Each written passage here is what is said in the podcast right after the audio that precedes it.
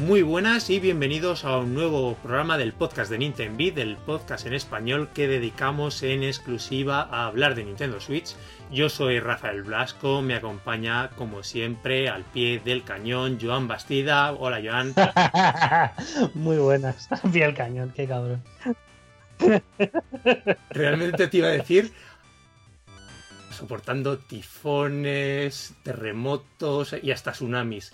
En fin, repetimos, ¿no? Equipo del anterior programa. Por un lado, Oriol Minguillón, muy buenas, Mingui. Buenas, aquí estamos. Y por otro lado, Matías La Llave. ¿Qué tal, Matías? Muy buenas, pues aquí estamos también, con el paraguas preparado.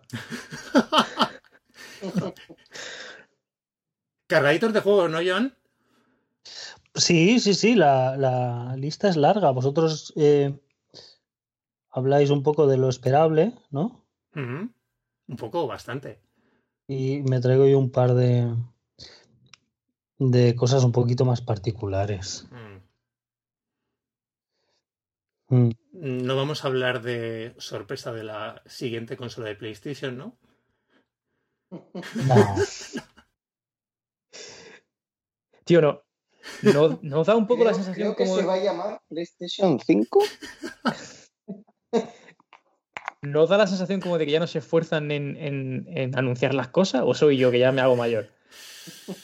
Pero esto de anunciarlo así en plan de, oye, mira, que, que va a haber una consola, ¿sabes? No sé. Ha sido como muy raro, ¿no? Ha sido raro, sí, sí. Yo no sé si, si es porque, a ver, nosotros no estamos muy metidos en el mundo Sony, pero yo creo que las expectativas, con las expectativas con- que, que teníamos con Switch, antes de que supiéramos qué era Switch, eran muy altas, ¿no? O sea, yo recuerdo el momento aquel eh, del vídeo. ¿Sabéis el vídeo de, Hombre, el de 2000. Sí, sí, sí. del, del Salvador Raya? Mira un perro. Mira. Mira un perro, un, un pájaro. Pues aquello fue la bomba, o sea, estábamos excitadísimos. Y fue, y fue un vídeo de dos minutos, ¿no? Y luego el evento que hubo en, en enero, ¿no? Creo que fue. Y, hostia, fue, fue muy otros canales, ¿no? Canales muy alternativos, bastante novedoso para lo que son las consolas. Pero fue muy, muy alto, ¿no? Entiendo también que la situación es muy distinta porque Nintendo venía de la, de la Wii U que tenía que... Y Sony últimamente parece que está como súper acomodada y, y es que no, no, se, no se mueve, no, no fue ni a E3 ni... Es muy raro. La- las- Micro, micro, a ver, la presentación de micro fue más o menos igual, ¿eh? Un vídeo, Sí. no se sabe bien bien cómo es la sí, la de- consola, la de E3 dices, ¿no? no se sabe qué juegos va a haber, no, no, ¿no? Nada, no se sabe nada. Y a, a mí me resulta raro porque precisamente tanto Sony como Microsoft se enfrentan a, a retos importantes, que está Google está de ahí, a la vuelta de la esquina, que a ver, ¿Es un reto importante Stadia? ¿Cómo? Si es un reto importante Stadia.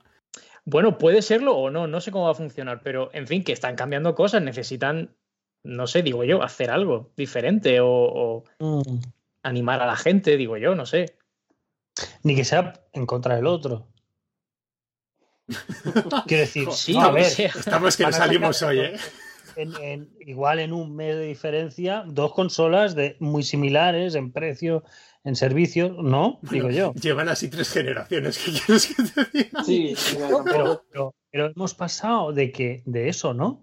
Que la mía es súper tocha, no, la mía sí que es súper tocha. Pues la mía va a tener no sé cuántos juegos, no, la mía también. Y ahora hay uno que te dice que los juegos van a cargar más rápido que antes, que, que era lamentable, y el otro ni eso. O sea, Y la otra que, bueno, dicen que el mando va a ser la, la leche. No se sabe nada más. Sí, con, con tecnología áptica de esa, ¿no? Y, Sí, dijeron con, con vibración, una un nuevo tipo de vibración. Eh, ¿De qué te Bueno. suena? ¿De qué te suena?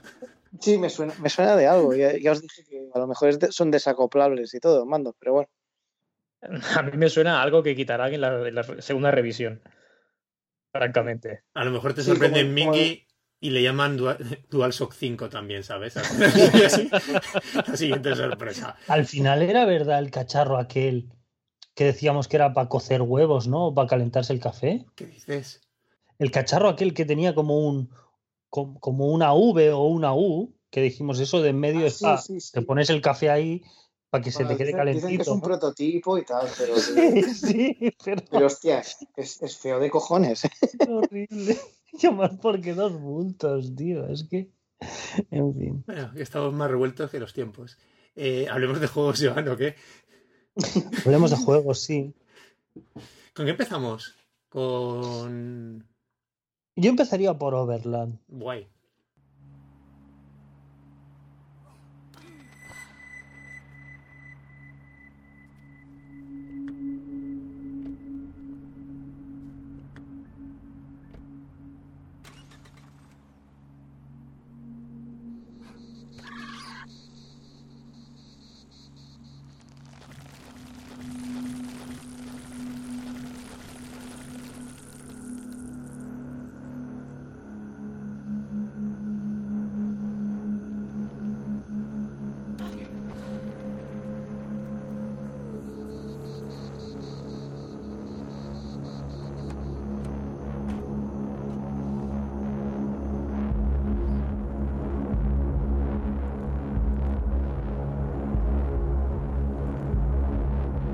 Overland, que es un. Otra vez, uno más. Un juego de estrategia por turnos en tiempo real. Casillitas. ¿Tiempo real?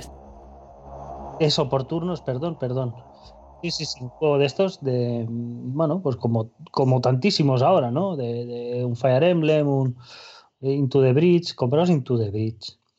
Y. Me encantó la cuña. Y este eh, intenta hacer algo distinto sin mucho éxito. Sin mucho éxito, la verdad.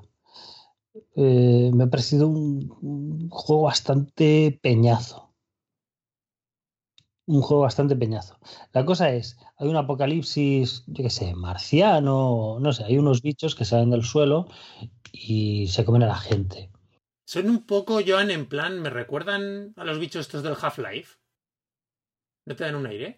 Sí, un poquillo. A los abrazacaras, eso. Sí, sí. Como un poco más gigantes, ¿no? Un poco Sí, más, bueno, hay los, sí, los pequeñillos, los medianos, los más grandes, pero sí. Eh, bueno, básicamente es eso. Entonces, eh, el, el, el escenario sí que recuerda, ¿no? A Into the Bridge por lo pequeñito que es, ¿no? Que parece que no hay muchas casillas de movimiento. Y, y lo que tienes que hacer es seguir adelante, ¿no? La base del juego es coger gasolina para que funcione el coche y echar para adelante. Entonces, eh, luego hay pequeños recursos que hay por ahí, pero el tema estrategia es...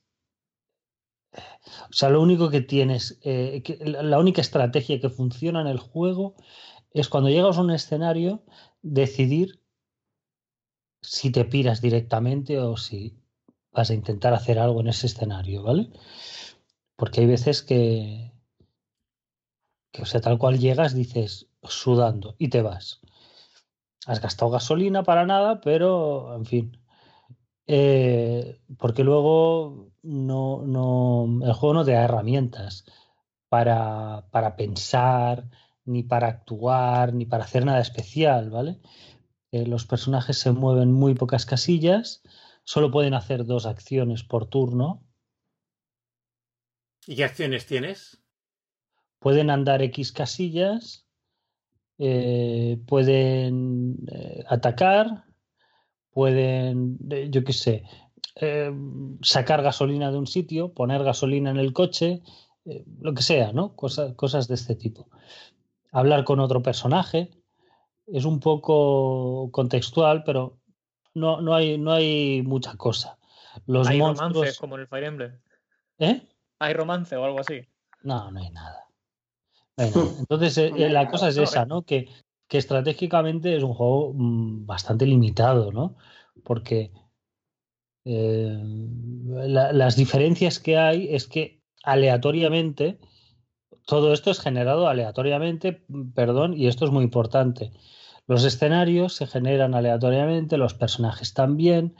eh, algunos personajes tienen diferencias, ¿no? En vez de, de tener como dos acciones, tienen tres acciones. Se pueden mover más, pueden hacer más cosas, ¿no?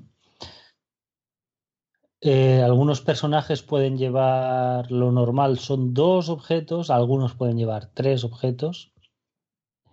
Y los secundarios, los que te encuentras por ahí, pueden llevar un objeto y a veces pueden llevar dos objetos. Que te encuentras, Joan, por ahí y los puedes añadir a tu grupo. Sí, hay algunos que, que quieren hablar contigo y hay otros que no. Eh, hay perretes también, perretes que atacan, perretes que no atacan, eh, que cargan un objeto, que cargan dos, pero eso es, es a voleo, ¿vale?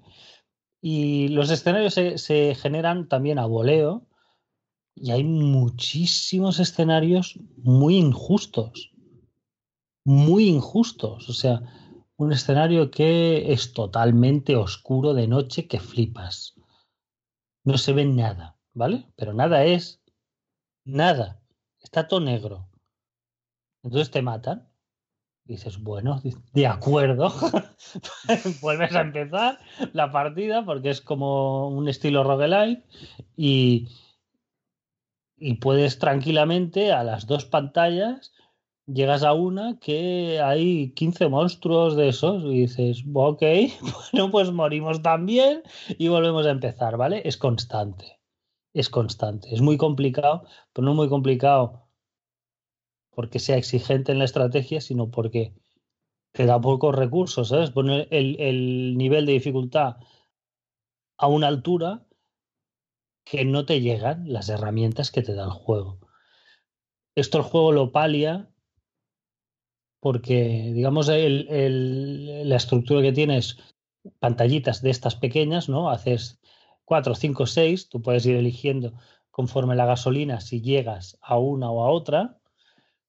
Y es como un camino lineal de carretera. Y entonces al final de todo hay como una pantalla más difícil, que hay unos obstáculos siempre. Tienes que retirarlos de la carretera y seguir con el coche, ¿no? Y entonces vas a la siguiente zona. La primera es la ciudad. La segunda es el, no me acuerdo, ¿eh? el bosque. La tercera el prado, ¿no? Y así. Entonces, como mueres tantísimas veces, si has logrado llegar a la siguiente zona, pues ya puedes empezar directamente desde esa siguiente zona, ¿no? ¿Qué pasa? El juego lo que intenta, con, con pequeños detalles, es eh, que empatices con los personajes que te da. Esto lo hace con unas pequeñas descripciones personales, ¿no? Del monigote que te toca en ese momento y, y cómo describe los objetos y tal, pero es algo muy irrelevante, ¿no? Porque hay un esfuerzo como en, hacer que, que, cada objeto tenga 50 descripciones distintas, ¿no? Y es como que cada personaje te describe los objetos de una manera o de otra, ¿no? A su manera, sí. Pero acabas, acabas viendo que es algo, otra vez, eh, aleatorio. Son frases que han escrito y que te salen a voleo.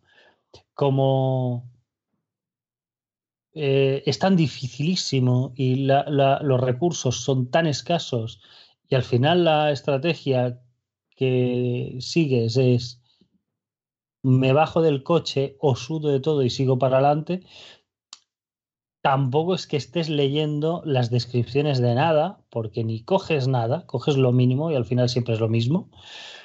Y, y luego mucho menos empiezas a leértelo, ¿sabes? Eh, quiere que empatices con los personajes porque mueren mucho. Pero es que mueren tanto que dejas de empatizar con los personajes. O sea, mueren tantísimo que te la sudan. O sea, son cosas que se mueven, ¿sabes? Claro. Eh, no te da no hay, no hay, una historia, no hay un desarrollo narrativo a lo largo del juego que desarrolle los personajes. No, no hay ningún desarrollo. O sea, ¿no se sabe a dónde van con el coche o qué buscan? Sí, sí, sí, todos ah. quieren ir a, la costa oeste. Todos quieren ir a, al otro lado del país porque ahí se han montado que habrá una, una cosa súper guay, ¿no? Y para allá que van. Pero, pero claro, no te da una sensación de que estás llevando a alguien hacia ninguna parte.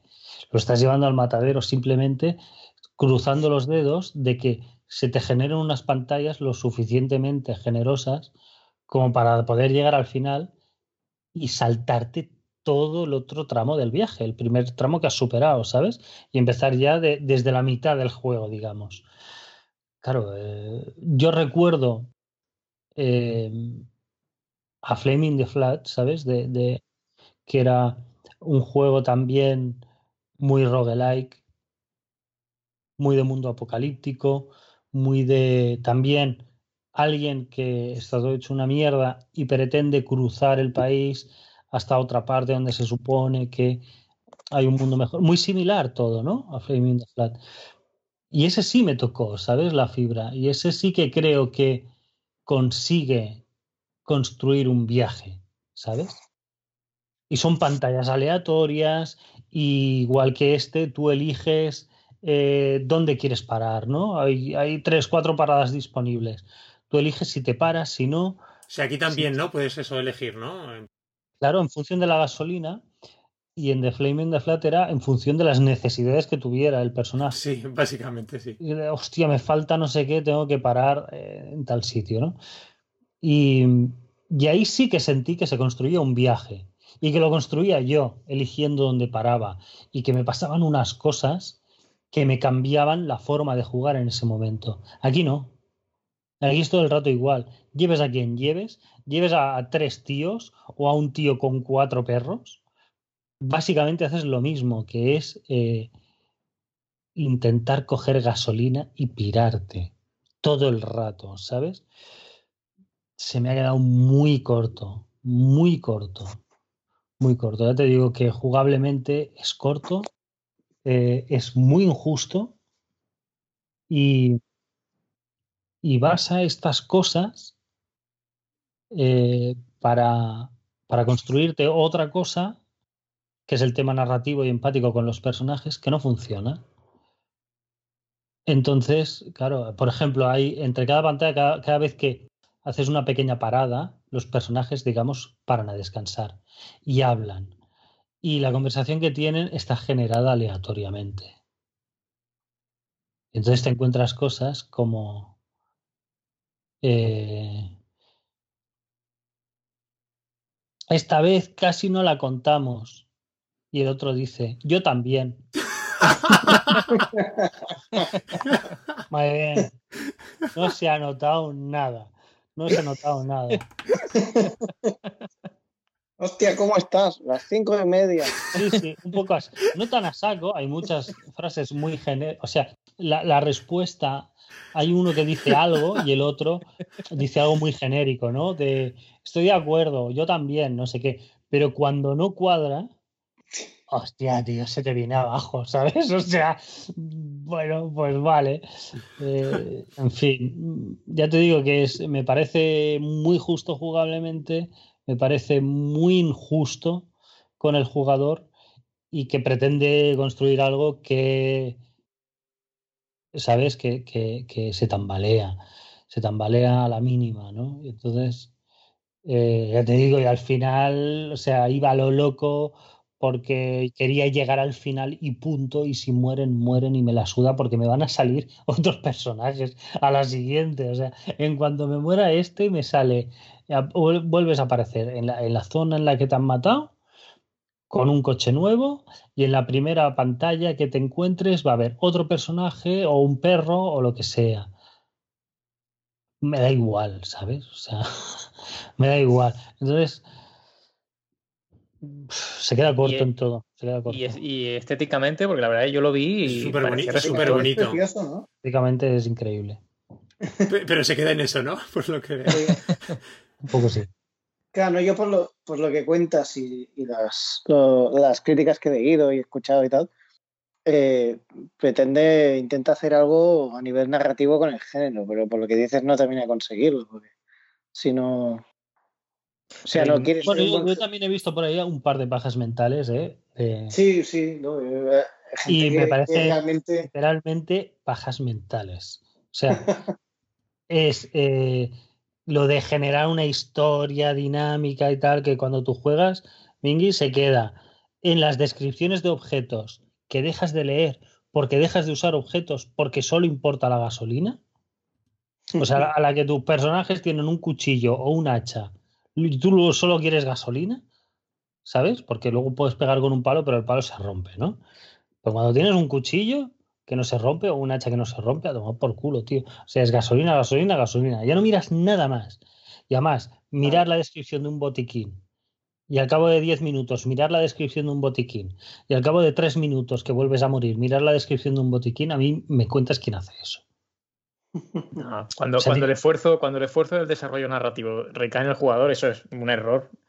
Eh, vamos, es un mal diseño narrativo del juego. A mí me joda. La gente está muy flipada con los juegos estos que te ponen documentos para leer, no sé qué. Cuando tú los tienes que buscar y cuando tú tienes que juntar las piezas, depende de cómo esté hecho también. Pero bueno, bueno, pero de evaluación. No, pero si es que es todo irrelevante, Matías. O sea, si ni llega a eso.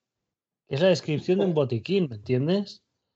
Que ya no te la miras, que tú ya sabes que eso es un botiquín. Claro, pero por eso digo lo del esfuerzo. No es que sea un Hollow Knight por, eso, por, eso, digo lo del esfuerzo, porque no es interesante. En Breath of the Wild, que, lo ha dicho Oriol, eh, en Breath of the Wild las cosas estaban ahí y, y, no te pedía ningún esfuerzo extra. O sea, incluso agradecías que, porque el, contexto era súper básico, o sea, era llegar a un sitio y darte cuenta de eh, una ruina determinada, ah, coño, pues aquí había un, esto era el patio del castillo, no sé qué, sabes que es todo mucho más fluido. Cuando tú tienes que poner un esfuerzo extra en tener que leer descripciones de cosas que no quieres leer y que no vas a utilizar, ahí hay un...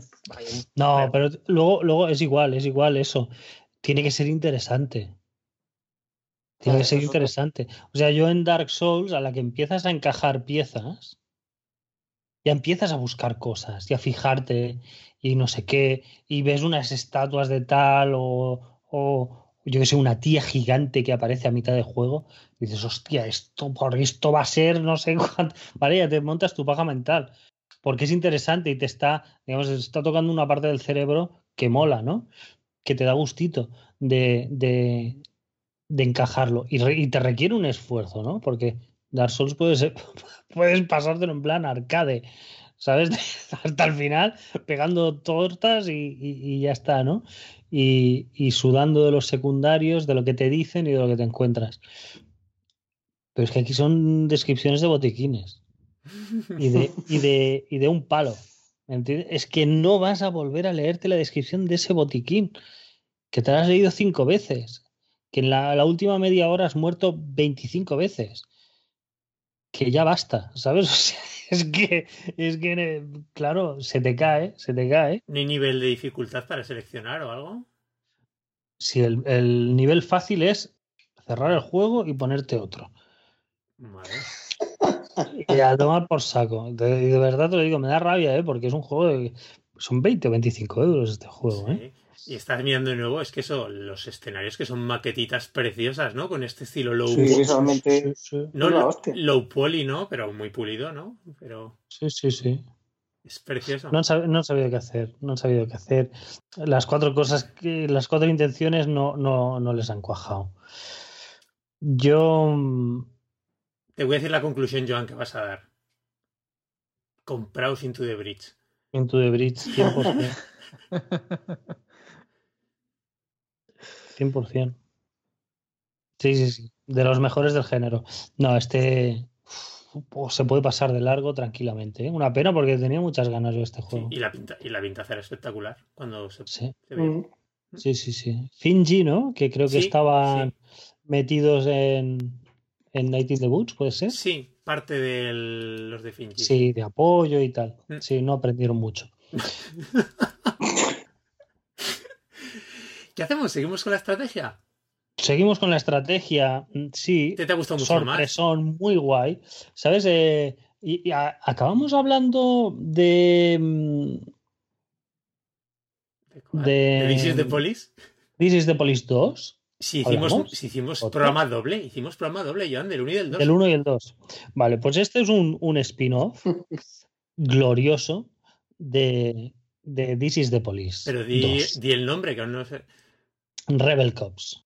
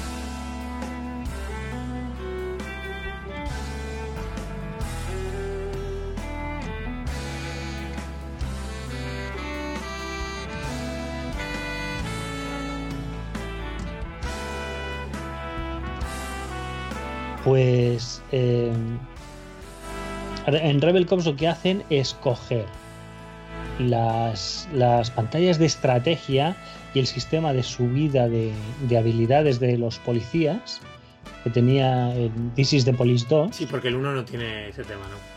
Exacto. Y, y entonces quitarle toda la basura que tenía el juego aparte de eso. Eh, me ha encantado. Me ha encantado. Es un juego durete. Es un juego un poco obtuso eh, en algunas pantallas porque algo tiene este estudio de, de que esto hace así, hace así, ¿sabes? A ver, esta gente no eran de Wi- Wipi Studios, ¿no? Estos ucranianos. ¿Son de Ucrania? Sí, ¿no? Bueno, bueno, pues la, la cuestión es esa. eh, se cargan, eh, bueno, o no aparece, ¿no? El sistema de llamadas telefónicas no está aquí, que es la base de This is Police. Eh, no hay cinemáticas, no hay historia ni diálogos que eran catastróficos y larguísimos y un rollo y no aportaban nada, sino que, que torpedeaban un poco la experiencia. Aquí pasan, hay, hay una historieta de fondo, pero que se te cuenta en, en un parrafito de texto antes de empezar la, la pantalla, ¿no? Es en, en estos pueblos de, de las dos entregas, eh, sigue un poco la misma línea,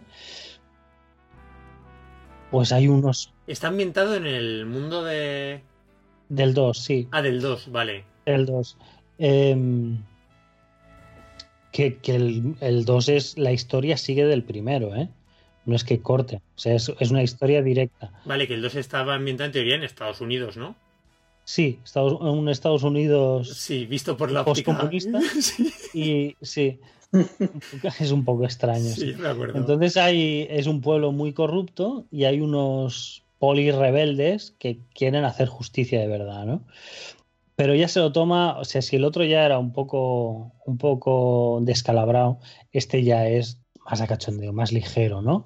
Hay, por ejemplo, polis, polis yayos, hay una abuela, que es como la superabuela del equipo, que es la que tiene mejores Cu- estadísticas. cuida- cuidado, mi madre dispara, ¿no? Sí, un poquito sí. Y es una yaya, yaya, y le han puesto doblaje de yaya. eh, Y dice frasecillas así como, como de, de- de otra época. Y entonces la, la base de la estrategia aquí es, eh, bueno, también hay un número determinado de acciones que pueden ser dos o tres por turno. Puedes mover a los personajes, pero es, es un, un juego que sobre todo se basa en el sigilo, ¿vale? Es un juego de, de estrategia de sigilo, pero que le han sabido dar momentos también muy guays de acción, de tiroteos y tal, ¿no? Pero la base básicamente es eh, ir escondido, ir agachado, fuera de la vista de, de los demás y, y das el alto, ¿vale? Hay acción de dar el alto a, a los enemigos, detenerlos, pegarles un porrazo, luego te vas equipando, puedes usar tasers, puedes usar granadas de conmoción. Eh, quiero decir que eh, los juegos de estrategia por, por turnos tienen unas bases eh, muy tradicionales y, y este juego es bastante particular, ¿no? Por el tema de policías contra mafiosos, eh, por las habilidades estas, ¿no? De, de repente con uno le va subiendo de nivel y gana la habilidad de poder arrestar, digamos, a punta de pistola a distancia, ¿no? A otro. Pues normalmente tienes que aturdirlos y estar, digamos, cuerpo a cuerpo, ¿no? Con el, con el sospechoso. Y, está muy bien porque es eh, formar equipos. Cada misión puedes meter a, a varios polis o repartirlos en misiones secundarias que pasan durante ese mismo escenario. O sea, tú puedes ir directo a tu objetivo o corretear por escenarios gigantescos, muy grandes. Una pantalla puede tener 50, 60 turnos Eso, tranquilamente. eso me lo contaste, que había algunos que eran en plan. Sí, sí, colosales. Y ir completando objetivos secundarios para finalizar ¿no? con la principal. Pero una vez haces la principal, se acabó la pantalla. Y, claro, policías que tienen distintos niveles, distintas habilidades, luego, a medida que los vas subiendo a todos, se equiparan, ¿no? Unos a otros, ya vas poniéndolos todos a tope y van ganando más o menos lo mismo. Pero también la gracia está que se cansan. ¿Sabes? En This de Police que se iban cansando, tenías que hacer varios turnos. Les tenías que dejar descansar algún día, sí, claro. Exacto, no tienes, no tienes nunca suficientes policías para enviar a los seis que puedes llevar de máximo a las misiones, teniéndolos frescos siempre. O sea, siempre tienes que elegir entre hacer una misión con cuatro o cinco o hacerla con seis con alguno cansado. Alguno cansado tiene un poco más bajas las estadísticas de apuntado, de, digamos, de persuasión, ¿no? Para, para detener a gente, de, corren menos, ¿no? Menos espacio, menos casillas por turno, cosas así.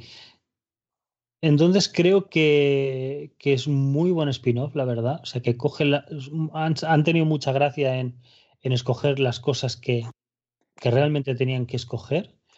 Han montado muchos escenarios muy chulos, con muchas secundarias, con un sistema que, que ya me gustó mucho en el 2 y tenía ganas de más, y aquí te dan más a palazos y, y súper guay, la verdad. Y me parece que vale 10 euretes este y se come con patatas al otro. Joan, eso, mi conclusión en este caso es eso, que han cogido lo que has dicho hace un minuto, ¿no? Que han cogido lo bueno del 2, ¿no? O la mejor parte, me acuerdo cuando lo hablamos. Más, más de todo eso. Y, y, lo, y lo, han cogido, y han hecho un juego específico del, con, con, la parte buena que tenía aquel. Qué chulo. Sí, sí. Lo mejor del 2 han hecho más de eso y, han, y, se han quitado de encima lo, las peores partes, que había unas cuantas, ¿no? Que quedaba un juego un poco cojo. Y, aquí lo, lo veo súper bien, me ha encantado. Además, eso veo que sigue el mismo estilo artístico de los dos DCs de Police, ¿no? Es lo mismo, sí. Es muy. Es, realmente no, no se han gastado un duro en mejorar nada, ¿eh? Han hecho. cogido el motor del 2 y, todo a saco.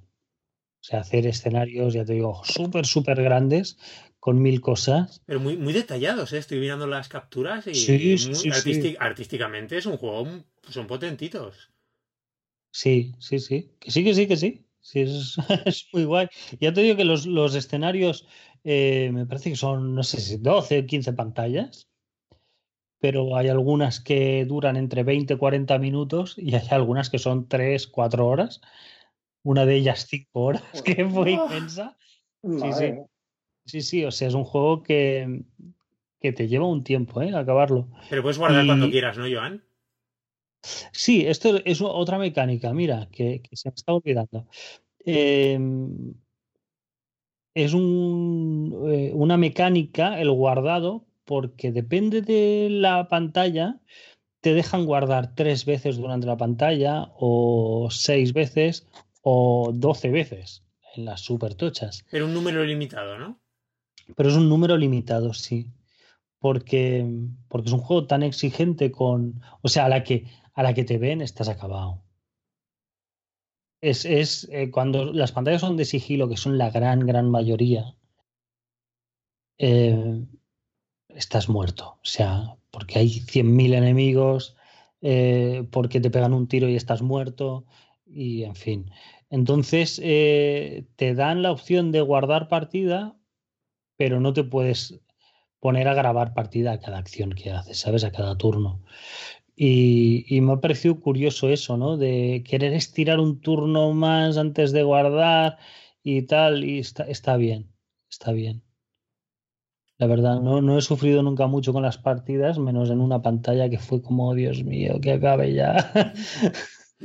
porque, porque si me mataban tenía que volver atrás. Una hora por lo menos y bueno, por favor. Pero bueno, todo bien. Sí, muy bien. ¿Qué, qué duración? Te ha, ¿Cuánto te ha costado pasártelo? Pues no sé, te lo digo.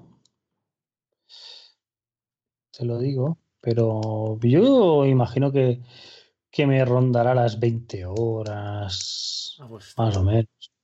Está muy bien. 20 horas o más. Oh. Sí, 20, 25 horas. Ostras, pues un juego tan así tan majo, con esta duración, 10 euretes, ¿no? ¿Qué has dicho? 10 euros. Qué guay. Sí, sí, sí, sí.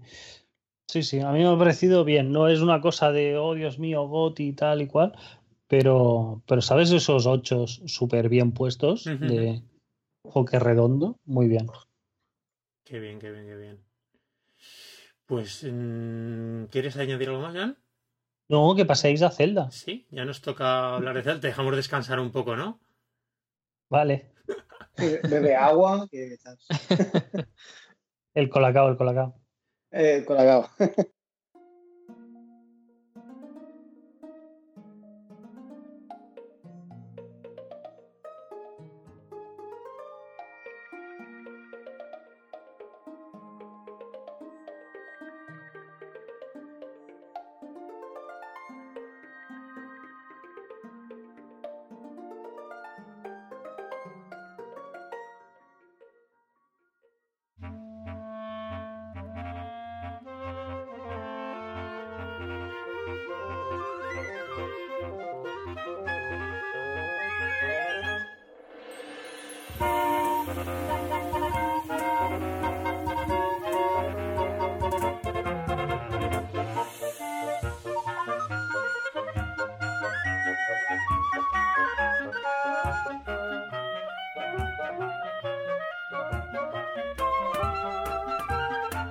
Bueno, ¿qué tal, chicos? Que le hemos metido todos cañas, ¿no? Lo hemos terminado todos. ¿El resto? ¿Qué tal? Hablemos de Link's Awakening. Pues hablemos de Link's Awakening. Empiezo yo. Empieza tú. A ver, eh, o sea, así en general mm, me ha gustado. Yo creo que lo, lo importante de este juego. Empezamos mal, ¿eh, Matías? Pero sigue. ¿Por qué? Sí, como me ha gustado, pero... ah, No, no, a ver, me, ha gustado, pero yo creo que hay como dos formas de entender este juego. O sea, como, como la propia consola en sí misma. Como Zelda de sobremesa o como, o como Zelda portátil. O sea, Switch es una consola compleja, eh, no solo en, en sí misma, sino a la hora de plantear los lanzamientos. Porque igual que hay juegos que son como muy sobremesa, hablo por ejemplo de Xenoblade 2, que son juegos que te piden jugar en la tele, que, ¿sabes? Que puedes jugar en portátil, lógicamente, pero como que la forma de jugarlo por defecto es como en la tele. Este juego es todo lo contrario, desde mi punto de vista. Yo creo que está muy bien pensado, sobre todo incluso para el lanzamiento de la, de la Switch Lite. Em, Link's Awakening es un juego de Game Boy, es un, un remake 1-1 del juego de Game Boy, con algunos añadidos muy, muy bien puestos, la verdad, pero es un juego 1-1, o sea, no tiene un exceso de contenido extra apabullante ni nada, es prácticamente el mismo juego y con lo bueno y lo malo que eso tiene. Lo bueno que tiene es que era un buen juego, Muy buen juego, muy buen juego. muy buen juego, O sea, de hecho es un, es un- es un clásico no por nada. sí, sí, pero lo malo que tiene es que es un juego de Game Boy. Bueno, eso no sé si es tan malo. ¿eh? Sí. No, no, bueno, en, en- no. Sí, a ver, no es estrictamente malo, me refiero que, o sea, yo he leído críticas de gente diciendo que si es corto, que si es un Zelda con muy poco contenido, coño, es que era un juego de Game Boy. O sea, es que no cabía más, literalmente, prácticamente. Y no es tan corto, o sea, sinceramente. Si nos ponemos lo que eran los juegos. A ver, comparado con, con lo que estamos acostumbrados en la saga, puede hacerse corto.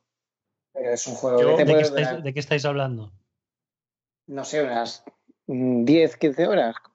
Yo me lo Eh, pasé en 7 ocho- horas. ocho si vas a... ¿Siete? Bueno, 7 horas, a ver, ta- también es verdad que me lo sabía prácticamente de memoria, pero Joan, yo sin jugarlo de hace mil años y me he ido a terminar todo el contenido. Eso, yo tranquilamente las 15 y ya cuando termino el contenido extra pasando las 20. y pi- las 20. Hombre, pues 15 horas me parece bien para un Zelda. O sea, no es de, oh, qué largo, pero es que A todos ver, la, me- la me- Zelda- la media son entre unas 40 horas y el Breath of the Wild unas 200, pero... pero no, este pero es- por ejemplo el Wind Waker eran 25 horitas, te lo pasabas, sí, ¿no? 25, Tampoco, tampoco es un, un- no sé. Y yo el resto de 2D, no sé, a, a ver, ahora no me acuerdo hace un montón que no juego, por ejemplo, a Link to the Past, pero tan largo es a Link to the Past. O el A Link Bueno. Between Worlds tampoco duraba 50 horas. exactamente porque era un Zelda portátil. Claro. y el Phantom Hourglass y todos estos juegos rondaban entre eso, pues las 12, 15 horas como mucho. Este juego, a ver, yo ya, ya te digo, es que me lo he jugado muchísimo. Me, lo, me sabía al dedillo y es verdad que en la segunda vuelta en el modo héroe, que hay unas, bueno, hay un modo héroe accesible desde el principio, pero jugué primero en normal para captar un poco la experiencia y luego el modo héroe. En modo héroe ya empecé a explorar un poco más y tal y y bueno, tiene detallillos curiosos. Pero la primera vuelta sí fue un poco en plan sin pensar, ¿sabes? Como del tirón. Y aparte, hay una cosa que, que, a mí especialmente me ha molestado y sé que a la gente le va a dar igual porque los Zelda nunca son difíciles mecánicamente hablando. Pero este juego tiene un... No sé si se ha hecho aposta o ha sido un error, pero en el Zelda original había 14 corazones de máximo y aquí se ha ampliado a 20. Mm. Eso, eso te convierte en prácticamente inmatable. No, supongo o sea, que ha sido, que ha sido para, para querer añadir más contenido. Pero sí claro. que es cierto que, que bueno, uh, el tema, yo, yo, yo lo he hecho directamente en el modo héroe, ¿vale? Y, y, si adoleces de algo en modo héroe de los celdas, es que los primeros compases suelen ser más o menos durillos, pero a la que te haces con unos cuantos corazones y, y, y empiezas a coger botellas y demás, eh, no, no, no, te matan ni para atrás. Joan, en el próximo programa no invitamos a gente tan hardcore, ¿eh? Madre mía, sí, sí. Encima, encima de speedrunner hardcore, ¿sabes? no, a mí, a mí me ha dado coraje porque hay objetos que ni siquiera, ni siquiera he utilizado. O sea, no he utilizado ni una sola hada y el ungüento este de la Mantipandi, como se llame, no me acuerdo. Tracy. Eh, Tracy. Tracy, tío, Tracy. Ni, ni, me acerco. Pero bueno, el, el ungüento ese no, lo, no, no, ha saltado ni una vez en modo normal. En modo héroe. Ajá. En, el, en el héroe sí que lo, lo, usas. Sí, en héroe te sale el típico bicho este que te quita un poco más de la cuenta y, y sí lo sufres porque puedes ir con pocos claro, corazones, como no lo. En... Claro, y al principio de todo, los jefes te matan de un golpe y estas cosas, ¿sabes? Bueno, ni los jefes. Un, un moblin te puede matar de un golpe. Sí. Por eso digo que, que el modo normal eh, es la misma dificultad que Game Boy, pero de Game Boy tenía 14 corazones. Entonces. Sí, sí, sí. Bueno, pero una vez yo creo en cualquier celda, cuando llevas un número de corazones altos, ya el juego no es un problema. Como siempre, solo como has dicho, los compases iniciales. Vas con tres corazones, empiezas a hacer el lelo, o te despistas un poco y a lo mejor te. Lo que ha dicho Mingy. Te coge un Moblin o incluso un slime de estos que hay por ahí, ¿sabes? Y te. Sí, pero ya un, un slime ahí mezclando franquicias. ¿Qué nombre tienen los mocos estos que aparecen, por ejemplo? Muchos. No, no, los mocos, los mocos estos así, la, las bolitas, que no me acuerdo. ¿Cómo se les llama? Fua, ni idea, no me acuerdo, tío. Además, en este juego concretamente que cambian, o sea, que hay monstruos de Mario y le cambian los nombres y tal, pues... Es que es un juego súper especial, ¿eh? Dentro de lo que es la, la serie de Zelda. Sí, es un juego muy peculiar. Y a, a, mí respecto a lo que comentas de que obviamente es un juego eh, que se hizo para una, para una portátil y, y, no, y a lo mejor no tiene la misma comple complejidad que otras entregas, pero sí que... Pero, bueno, de, no, sé, eh, no, sé, qué decirte, hay que ponerlo en su, en su contexto histórico, ¿eh? Sí, sí, claro, es, es, es, a lo que iba. Hay que, hay que ponerse un poco en la época y realmente es un juego que es, el mapeado, el mapeado es pequeño y demás, pero, pero es, es, muy denso, está lleno de secretillos y de cosas. Y además juega mucho con lo del mundo mazmorra, de entre que eh, llegas a una mazmorra de verdad y tal, tienes que hacer muchas, muchas actividades eh, en el mismo mapa. Y, y, vaya, a mí me ha sorprendido, hacía unos años que no lo jugaba y creo que ha envejecido muy bien y, que muchas de las virtudes que tiene son precisamente debido a las, a las, propias limitaciones de Game Boy que se hicieron tener que desarrollar ingenio y, y poner soluciones creativas a muchas cosas. Bueno, hay, hay, cositas de diseño que han solucionado. Por ejemplo, el tema de que en Game Boy solo había dos botones. Sí, tenías claro, que poner eso, todos los era, objetos. Eso era necesario porque, claro. Claro, claro. O sea, ahora tiene algunos objetos básicos como el, las botas o coger objetos, la ¿sabes? Los brazaletes, el, sí. la espada, el escudo, los tienes ya en objetos, en botones predefinidos, lo cual está muy bien y te ahorra muchísimos viajes al inventario. Pero es verdad lo que dice. contextual que se, para el mismo de levantar piedras y tal, es el que sirve para interactuar con los NPCs y demás. Se han solucionado estas cosas que eran, eran fallitos, pero bueno, fallitos debido a las, limitaciones. era lo que había, o sea, Sí, limitaciones, digamos. Sí, la, la consola era la que era. Mm. Y luego el, el tema portátil también se aplica al diseño, porque eso que, ha dicho antes Oriol del mundo mazmorra, está todo muy, como muy bien compartimentado. Es decir, eh, el, tiempo de mazmorra es como un tiempo muy, muy concreto de, periodo de juego de portátil, ¿sabes? Que las portátiles tienen que pensar un poco a la hora de diseñar el juego en que no, son, no suelen ser sesiones de juego muy largas. Y eso en un Zelda puede ser complejo a la hora de, de crear estructuras muy densas. Aquí está como eh, muy compartimentado el tiempo de mazmorra, el tiempo entre que buscas la, llave o la forma de acceder a la siguiente mazmorra y luego la siguiente mazmorra, ¿sabes? Que puedes como dividir muy bien ese tiempo en sesiones de juego, que, luego jugamos todos del tirón como, como putos viciados, pero lo que quiero decir es que cuando tú diseñas un juego de portátil tienes que pensar un poco en eso. Entonces también, eh, en parte es ventaja. Y ojo, que lo que he dicho de de que es un juego portátil de Game Boy no es malo, no es necesariamente malo. De hecho, yo creo que Switch necesita este tipo de juego para reivindicar esa, esa parte de consola que es portátil. O sea, la ventaja de esta consola es que es dos cosas. Normalmente ese espectro cubre mucho quizás los indies y demás, ¿no? Y está bien que la propia Nintendo trate de... Claro, esto es un, un triple A portátil. Es un triple A portátil, que es lo que tenía, que es lo que era Game Boy. Esto en Game Boy era un, triple A con comillas, triple A portátil. Sí, sí, sin comillas. un juego súper ambicioso para Game Boy, o sea. Estamos hablando de una maquinita con las limitaciones que tenía, eh, que sale, fíjate, en el momento que está NES, ¿vale? Y esto se pone y hace la continuación de un juego de Super Nintendo. Y te lleva un juego de la calidad de Link to the Past, la continuación, y te lo mete en la máquina que era Game Boy. O sea, en ese, para mí hasta cierto punto es un poco en ese momento de cómo estás metiendo estos juegos en esta consola, es un poco un, un Xenoblade de Wii, ¿sabes? Me explico, ¿no? O sea, decir, ostras, estoy metiendo aquí porque el salto que hay de los celdas originales del Zelda 1 y Zelda 2 de NES al, a la Link to the Past, que era brutal, y este continuación que no se queda en los de NES, ¿eh? Como ejemplo. No, no, no. Esta es una continuación total. Y lo bueno, Joan, es que entre las mil peculiaridades que tiene Link's Awakening, ya por primero te libras ya de la historia aquí ya de Cell, de aquí no hay princesas, Ganondorf que, ¿sabes? Sí, se ve bastante particular en este sentido, ¿no? Hiper particular. Narrativamente, y eso lo podemos comentar, es muy chulo, aparte del tono melancólico que tiene todo el juego, ¿no? Sí. que, eso creo que estamos de acuerdo. La historia es muy particular, ya sabes cómo empieza eso, se veía desde la presentación. Y si os parece bien, ya lo avisamos a los oyentes si soltamos algún spoiler, ¿no? Bueno, es un juego que tiene 26 años. Sí, sí.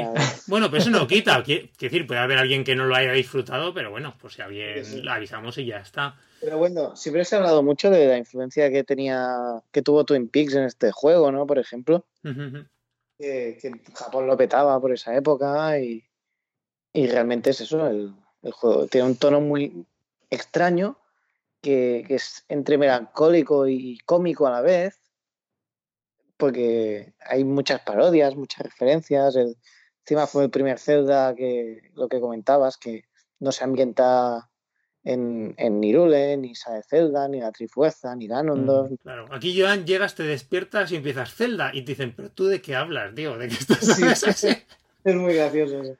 Y empiezan los, los personajillos, la Marin y, bueno, el Tarin que no deja de ser un, un Mario, ¿no? Sí. Después además va con las setitas. Después ahí... Se transforma, se transforma en Tanuki, o sea. Exactamente. Después el, en la montaña que te encuentras básicamente a Luigi, ¿no? A, Luigi. Exactamente. O después ahí, pues lo hemos dicho, los referencias al Chomp Cadenas, Kirby como sí, enemigo. Hay, hay, un enemigo, exacto. Un Goombas. Eh. Sí, sí, sí. Oye, ¿es posible eh, que haya cambios de perspectiva? Sí, sí, sí, sí. Tiene pequeñas secciones En lateral, ¿no? Pero son muy pequeñitas, son como cuando conectas entre pisos en las mazmorras. Ajá. Y son, hacen mini secciones súper sencillitas en, en 2D y era súper curioso, sí, sí, sí. Siempre suelen estar plagadas con, con los cameos de personajes de Mario, por el rollo 2D, plataforma. De hecho, te los puedes cargar saltando encima de ellos. ah, sí. Sí, sí, sí. Eso está súper bien.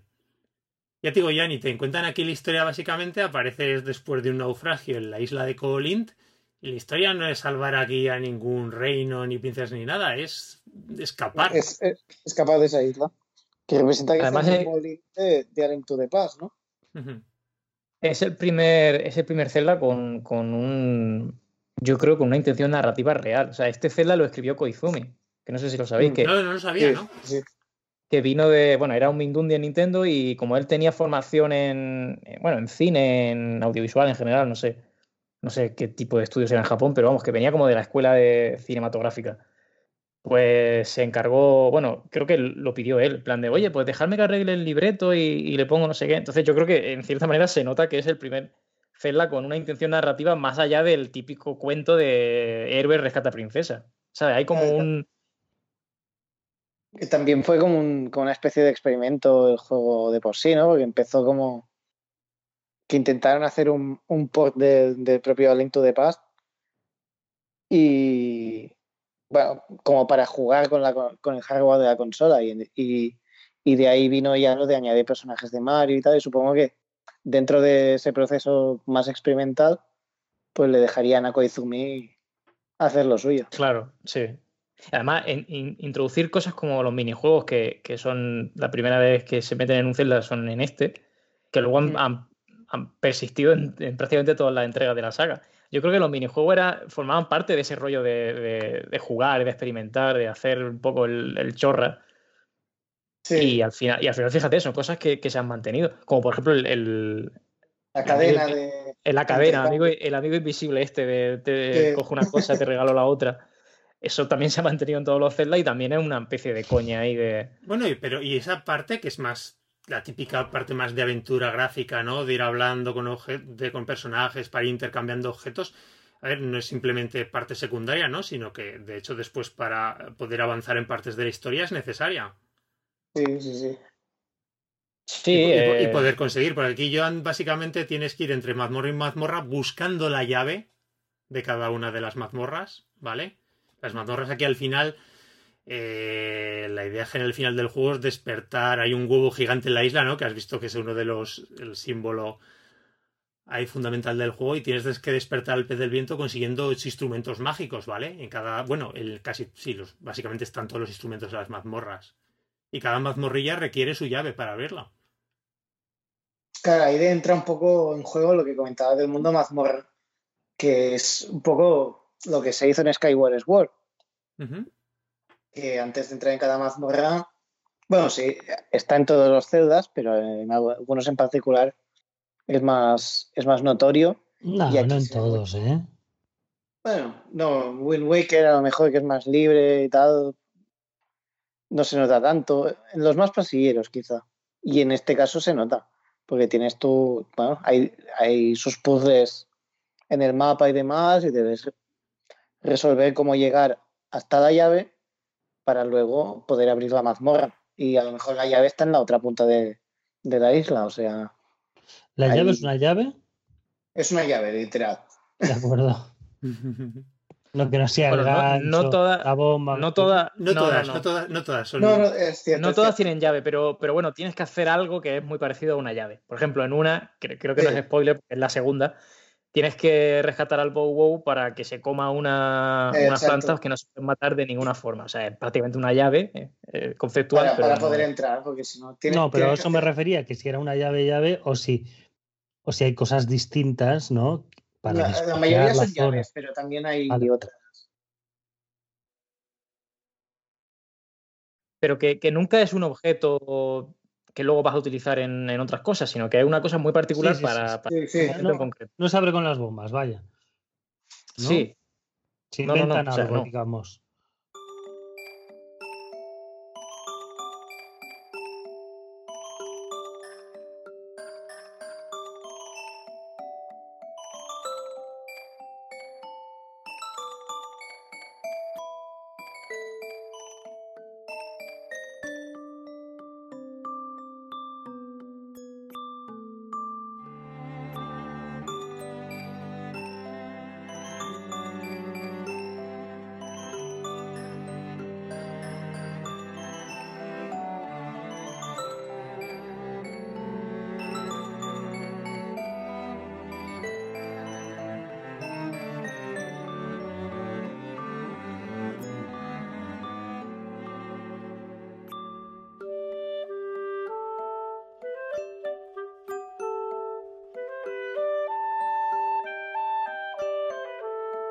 de este remake, eh, aparte del tema gráfico, que me parece alucinante, ¿no? Ese, Hmm. ese estilo de diorama, muñequitos de... ¿Te ha gusto, te ha gusto hasta el final eso o qué? Buah, es, Sí, Uf. sí. es Es precioso. una cosa de otro mundo. Es que hay, hay juegos muy, muy tochos, pero luego a la que llevas 5 o 10 horas ya ni te das cuenta, ¿no? Es que este no deja de sorprenderte en ningún momento. O sea, Mm, siempre, sí. siempre hay cosas nuevas. Cada mazmorra. O sea, yo no sé cómo, cómo han sacado de un juego de Game Boy tanto. Pero si es que era un juegazo. Sí, sí, pero, pero por ejemplo, la, la mazmorra del agua. Bueno, hay dos, pero en las dos del agua, de hecho. El ambiente que han sacado en este, en este remake, eso Claro. no lo tenía la Game Boy porque no podía, básicamente, no por nada. Está, está muy bien porque, claro, ahí todas las mazmorras parecían tener la misma ambientación, porque era lo que había. Daba para lo que daba, claro. Y aquí realmente, hostia, es que tú llegas. Hay, hay una, la de la cara, creo que es, no sé cuál, que me, que me voló la cabeza a nivel de ambientación. Sí, eso lo han ganado, Y- sin duda, claro. Sí, sí, no, o sea, está. Y realmente es que es precioso, o sea, el diseño artístico es de, de irse de la cabeza. De esos ratitos que te pasa a disfrutar eh, las texturas, los personajillos que se mueven por ahí, la- las casitas, los interiores de las casitas, Joan. Todo, todo, sí. Y las animaciones. Sí. En, en mi opinión, yo creo que el estilo estético y gráfico en general y artístico funciona mejor en portátil que en, que en, en tele. ¿eh? No sé qué decirte, lo he jugado casi al 90% en tele. El que el Link no tenga cara, que solo tenga ¿eh? ojillos y cosas así o qué? No, Ah, si sí. tiene cara. Sí, pero digamos no, no, lo que se le ve más son los ojos, no, no es una cara caricaturesca como la del Mario este, ¿no? El vecino Mario. Mm, No, a ver, es, es un pinipón. Pues Sí. eso. Pero lo, lo que te quiero decir sobre todo es por el efecto del, del desenfocado que tiene. Cuando se pone en la tele que sube la resolución, se nota mucho el salto. Pero en portátil, que es 720, creo, sí, eh, se funde mucho más. Y además te da esa sensación de, de estar cogiendo literalmente una cajita de juguete cuando estás jugando en portátil. Fíjate, el efecto de desenfoque dices que está ahí, ¿no? Pero fíjate, es algo que tampoco una vez que te metes al juego ni me he dado cuenta. Y hay gente a la, a la que parece haberle molestado mucho por lo que he estado leyendo y tal, que se fijan mucho. Y a mí es algo que. Pero Mingy, y y así casi entramos en ello, es como el detalle, la gran polémica. Sí, de, lo, de los bajones de. Madre mía, es que lo que dices tú, yo creo que no me lo, que me- no me lo llegan a decir y me entero, ¿sabes? Que a lo mejor en The Frame ya sabes, Joan, que en general corre el juego a 60, pero como carga todo el mundo, ya sabes que la. Bueno, Yo estas cosas, de verdad os los digo, os lo digo. Ya me entero por vosotros exclusivamente. pues mejor. mejor. Y no, me, no os imagináis lo que ha mejorado mi calidad de vida y, y mental, ¿eh? O sea, son unas subnormaladas tan de, de núcleo duro del videojuego Te doy toda la razón. que a la que das un pasito al lado, tío, dejan de existir literalmente. O sea, ni las oyes, ni las lees, ni te das cuenta por ti mismo. O sea, tienes que coger, volcar el juego, la, ima- la imagen del juego en un ordenador, pasarlo a un frame cada No, 15 aquí realmente- segundos. No, no, no. Yo, te, no, di- yo te Te voy a digo que, mentir. Que no, que yo no tengo ojo biónico precisamente y no me fijo en estas cosas. Y sí que es cierto que hay momentos en los que, en los que se nota. Pero, pero, Que hace de repente, plaf, medio segundo. sí, sí, sí. Pero es eso, llegó, lle- llegó un punto que no sabía si era yo ya que estaba tan sugestionado por las críticas que, que lo veía, ¿sabes? O, o, o, qué, o qué cojones, porque realmente eh, no molesta. Es un- o sea, es un juego con un ritmo bastante pausado que... Y además que no es, no es cuestión de que esté mal hecho, es el, por lo que comentaban, es simplemente cómo está hecho ahí el, el- el motor, ¿no? Esa, esa carga de zonas, sin más. Sí, sí. Yo, mira, lo que, que, lo que pienso. Obviamente sería mejor que, que no estuviera, pero bueno. No sé. Eh, no, no, no te estropea el juego, ¿sabes? Porque ya sabes, Joan, que una de las grandes, entre comillas, sí, pero diferencias con el original, ya sabes que el original era de pantallas partiditas, ¿no? Como cuadraditos, plantan. Sí, sí, que el scroll daba un salto de una zona a otra. Exactamente, exactamente. No era continuo. Bueno, Matías, Bueno. ¿cómo lo ves tú? ¿Qué, qué te hace- Yo, yo quería. A ver, eh, no es una cosa de mirar con lupa, se nota. Rasca un pelín, Sí, sobre sí. todo a la hora de salir y entrar de los sitios Sí. y, y cargar nuevos mapas. Se nota y rasca. ¿Es importante? No, para nada. O sea, y yo, fíjate que yo soy la persona que, a- que menos le importa el rollo de este del, del rendimiento y de que si tiene un píxel más, un píxel menos o no sé qué. O sea, a mí me importa esto cero. Pero yo creo que es más una cuestión de, de buen hacer y de prestigio. Porque una de las pocas cosas que, que los hardcore esto de los gráficos, rollo Digital Foundry, respetaban de Nintendo era eh, la pulcritud a la hora de, hacer estas cosas. O sea, cuando un juego iba a 60, iba a 60 sólido como una roca. Y, y- cuando iba a 30, va a 30, e incluso fíjate, el, el Zelda Breath of the Wild, que tuvo también problemas de, de FPS al principio, en una semana lo arreglaron con un parche. O sea, Nintendo se preocupa de estas cosas. No se trata de llegar al tope y, y ser la rehostia en gráficos, sino de, de hacer las cosas y hacerlas bien. Entonces yo creo que por eso se canta un poco más el, el rollete este de que bajen los FPS en, en las zonas de carga, como Pero los FPS es que pasan de 60 a 30 y de 30 vuelve a 60. Eso Sí, es lo sí, que yo he visto así. de- Es que no es que baje sí. que yo aunque te baje a 15 frames o que de repente No, te no, a dar no, tirones. no. Yo creo que hubiera recibido menos críticas si hubieran sido 30, 30 estables. Eso te iba a decir, ¿eh? es que Pero Seguramente sí. también te digo que hay que tener en cuenta que esto no hace ni un estudio interno de Nintendo, que son los de Griezo. Claro. Yo creo que ahí viene el error. Que son gente que. pero eso lleva ya muchos eh, títulos de Zelda de media, ¿eh? Por medio. Sí, pero trabaja, trabajándolos en 3DS. Aquí se ha, hay- ha habido un salto gordo y a lo mejor eso es lo que han haber. sobrado, ¿eh? Visualmente es una sobrada este juego, tío. Sí, no, no. a- a- visualmente es acojonante. O sea, eh, que la- el agua es la más hiperrealista. que- Y tienes razón, es muy guapa. Sí, los, sí, charcos, juego- los charcos están bien.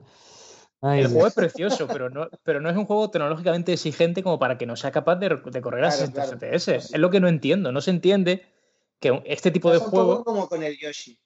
Esto muchas veces es cosa de, de arquitecturas del motor, ¿eh? Los volcados de memoria de una zona a otra te vacía, te llena y, y ahí no es que no pueda, es que está trabajando por detrás en ese segundo y, y se te nota. Bueno, sí, decían eso, ¿no? Que en digital, como estaba en la memoria interna de la consola, no daba tantos ¿En problemas. serio? En digital ¿Eh? no es posible, sí. Sí, sí, al- algo así había escuchado. Pero bueno, que ya digo, no es algo que. que Pero hoy en, hoy en día, hoy en día hay, hay formas de intentar solucionar esto, por ejemplo, con la resolución dinámica, tío. En esos 3-4 segundos que tarda en cargar, bájasela la resolución a 900 o lo que sea. El juego corre a 1080. Bájale un poco. Sabes que hay formas. Si quieres hilar fino, si quieres ser un buen costurero, se puede hacer un, un traje de puta madre. Entonces, también, se también se criticaría. Yo creo sinceramente que está sacado tan de quicio la polémica que es que me parece, como dicen los blogs, Sí, totalmente. O sea, en plan, el juego no es ni mejor ni peor por esto. por eso, es que ya además ya te digo, el impacto realmente lo estás jugando y es que prácticamente no me he enterado en horas y. En fin. Eh, ¿Qué más? ¿Qué os han molado de los añadidos nuevos del remake? ¿Qué es lo que destacaríais? Bueno, está el más importante, ¿no? Di- diríamos que es el editor de mazmorras. Ah, editor. Pues, pues, yo iba a decir el videojuego del gancho, tío, porque es lo que más he Sí, disfrutado. es cojonudo, ¿eh? Le he pegado un vicio.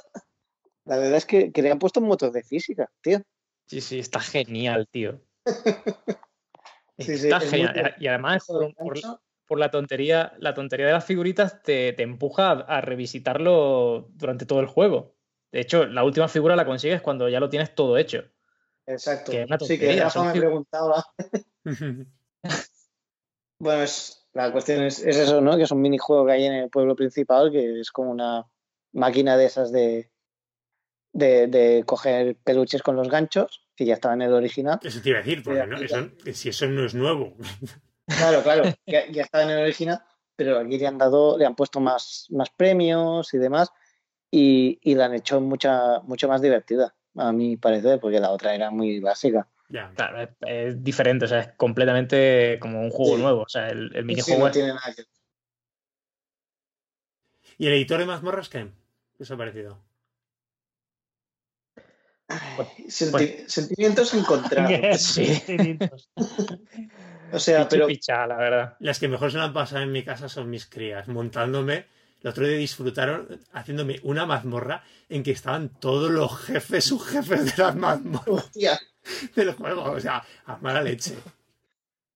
Pues sí, es ¿sabes mucho más. pasa que no lo he encontrado, no he encontrado tan terrible como, como se decía, pero tampoco me ha terminado de gustar. Mm. Es que al fin y al cabo no es más que pegar pantallitas, ¿no? No es lo que decíamos, no, no es de lejos ni mucho menos un Zelda Maker, ¿no? Porque no modificas más aquí, Joan, pues las habitaciones, tú cuando tú pasas una mazmorra, ¿vale? Las mazmorras que la componen, después tú llegas a este personaje que es Dampe, que es como un- el sepulturero, Sí, ese de Ocarina, el enterrador. exactamente. Y, y nada, y puedes crear mazmorras. Él te da una serie de, pre- de retos prehechos que te sirven lógicamente conforme los. que consiste en crear la mazmorra con las piezas que tú tienes. Pero libre. Sí, sí, con unas determinadas marcas. A lo mejor te tienes que seguir una determinada forma o unas determinadas condiciones. Y después pasártela. ¿Vale? Tampoco tiene mucha historia, pero claro, es simplemente pegar habitaciones a la una de la otra, ¿vale? Simplemente, pues, eh, sobre todo, pues teniendo en cuenta que coincidan determinados elementos, pues a lo mejor una tienes que hacer que tenga el cofre, que las salidas coincidan, ¿no? Que esté todo bien montado. En- Obviamente que no haya salidas, habitaciones sueltas, pero no tiene mucho, mucho más. Es más divertido montar la mazmorra que hacerla. Por lo menos para mi Sí. gusto. Sí, porque el problema es que la- cuando las, las haces son habitaciones que ya has visitado en más Exactamente, sí. Claro. Y claro, ya- No es la sorpresa de cuando la estás jugando, ¿no? Inicialmente Ah, en el claro, juego. son todas las que vas haciendo en el juego. Claro, no es claro, que se desbloquean conforme. Claro, luego está pasando- mezclado, pero en fin, es refrito, ¿no? Digamos. Claro, tú no creas nada, no puedes decir, no, es que aquí yo pongo aquí enemigos, las trampas. Muchos. No, sí. nada, no, no, no, no, tú no modificas Nada, nada. Simplemente. Entonces, es- se queda un poco a medias. Además, hay bastantes retillos. Y yo creo que a lo mejor nos pasa a muchos jugando lo que son de estas típicas cosas, como muchos de los minijuegos, ¿no? Tanto en la pesca, incluso en el gancho. Que te los dejas más para el final, ¿no? Tú te metes en la historia, aunque a lo mejor pueden estar pensados para que vayas juga- jugando el nuevo contenido que aparece en cada uno de los minijuegos, eh, las pausas, por decirlo que así, entre cada, entre cada mazmorra. Y claro, al final te pegas, te pegas el atracón al final, especialmente en este. Claro, sí, a mí, me- a mí me ha pasado un poco eso porque a mí el tema, la forma en la que estaba planteado de los retos y tal me pareció bastante interesante. Hay algunos, hay algunos chulos, en plan, no sé, este, esta mazmorra superada sin espada, esta solo con tres corazones, cosas así. El problema es que conforme vas avanzando, ves que se van desbloqueando más y más y más retos y no se termina. Bueno, al, fi- al final tampoco realmente, yo el otro día los contaba, eh, para sacar los objetos del juego ¿no? y terminarlo al 100%, son 12 retos, ¿eh? que tampoco son tantos. Sí, claro, claro, el problema es que no, no sabes cuántos tienes que hacer para sacar el 100% del, del juego. Porque yo, a mí me, falta, me faltaba una pieza de corazón y tenía los tres primeros niveles de retos completados y decía, hostia, tengo que hacer todo esto para, para conseguir la que me falta. Y claro, Ya- ya un te aviso- de, de bajona. Ya te aviso que la recompensa no es nada del otro mundo, ¿eh? Sí, pues no me fijé en eso. Igual que con lo de las caracolas, ¿no? Que dicen que la recompensa final Sí, sí, yo la- ya sé cuál es y no, no vale mucho es, la pena. es- es pochilla, ¿no?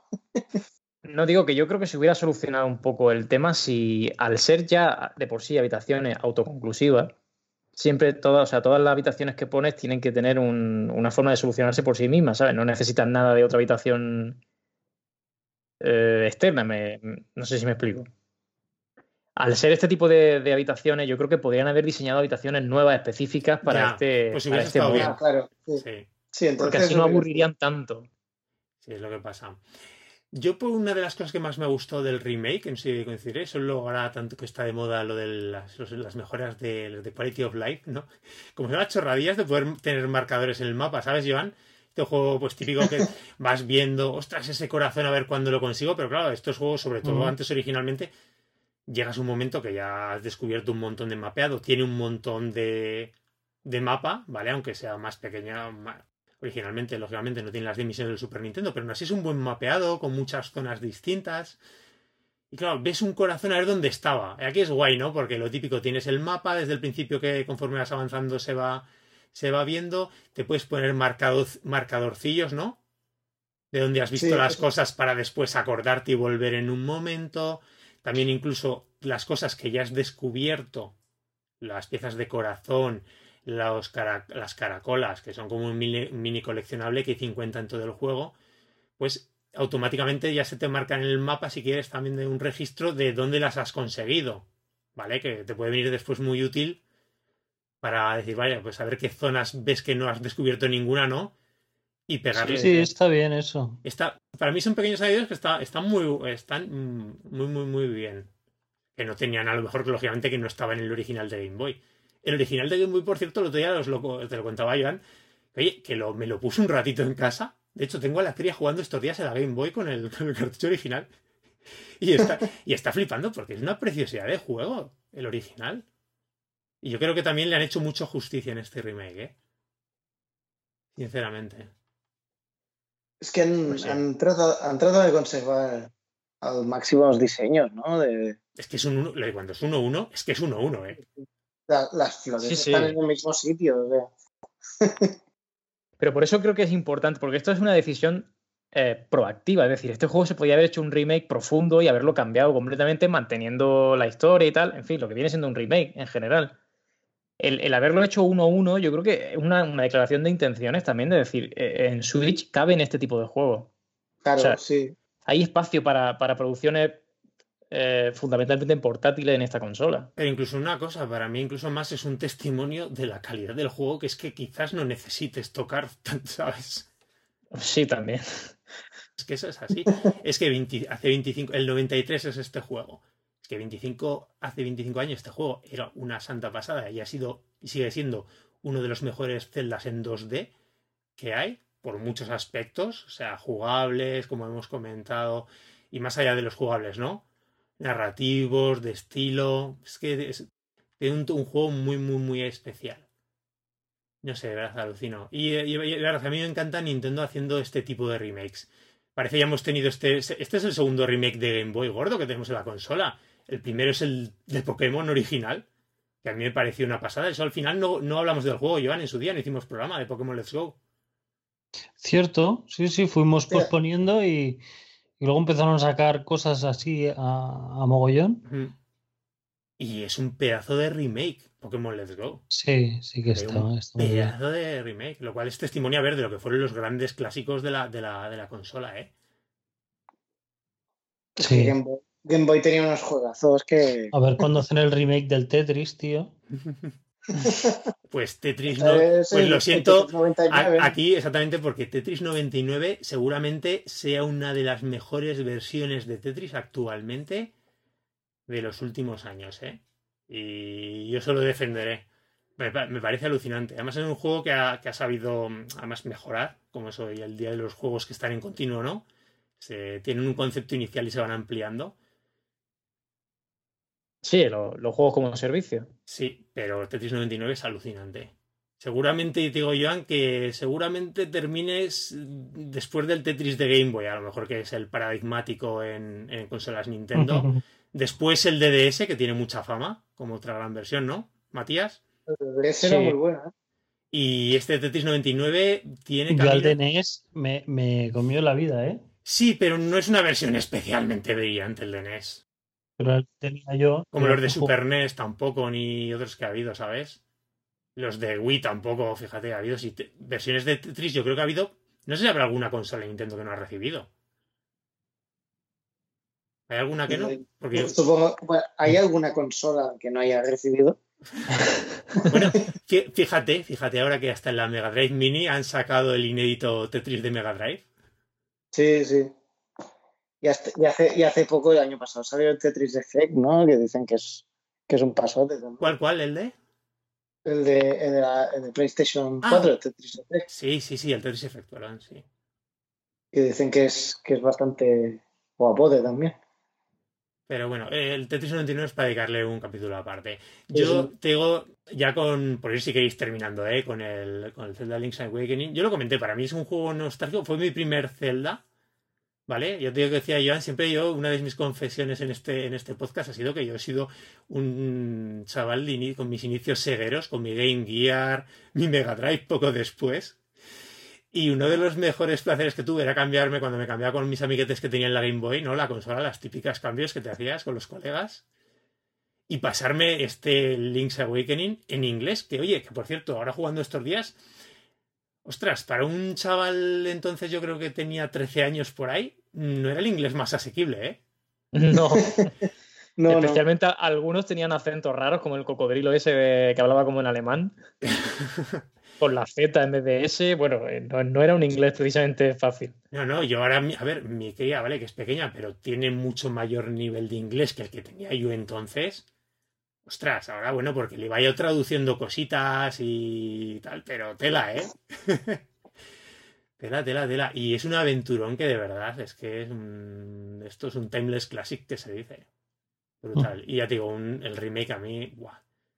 Y yo creo que lo vas a gozar, ¿eh, Joan? Te va a molar mucho.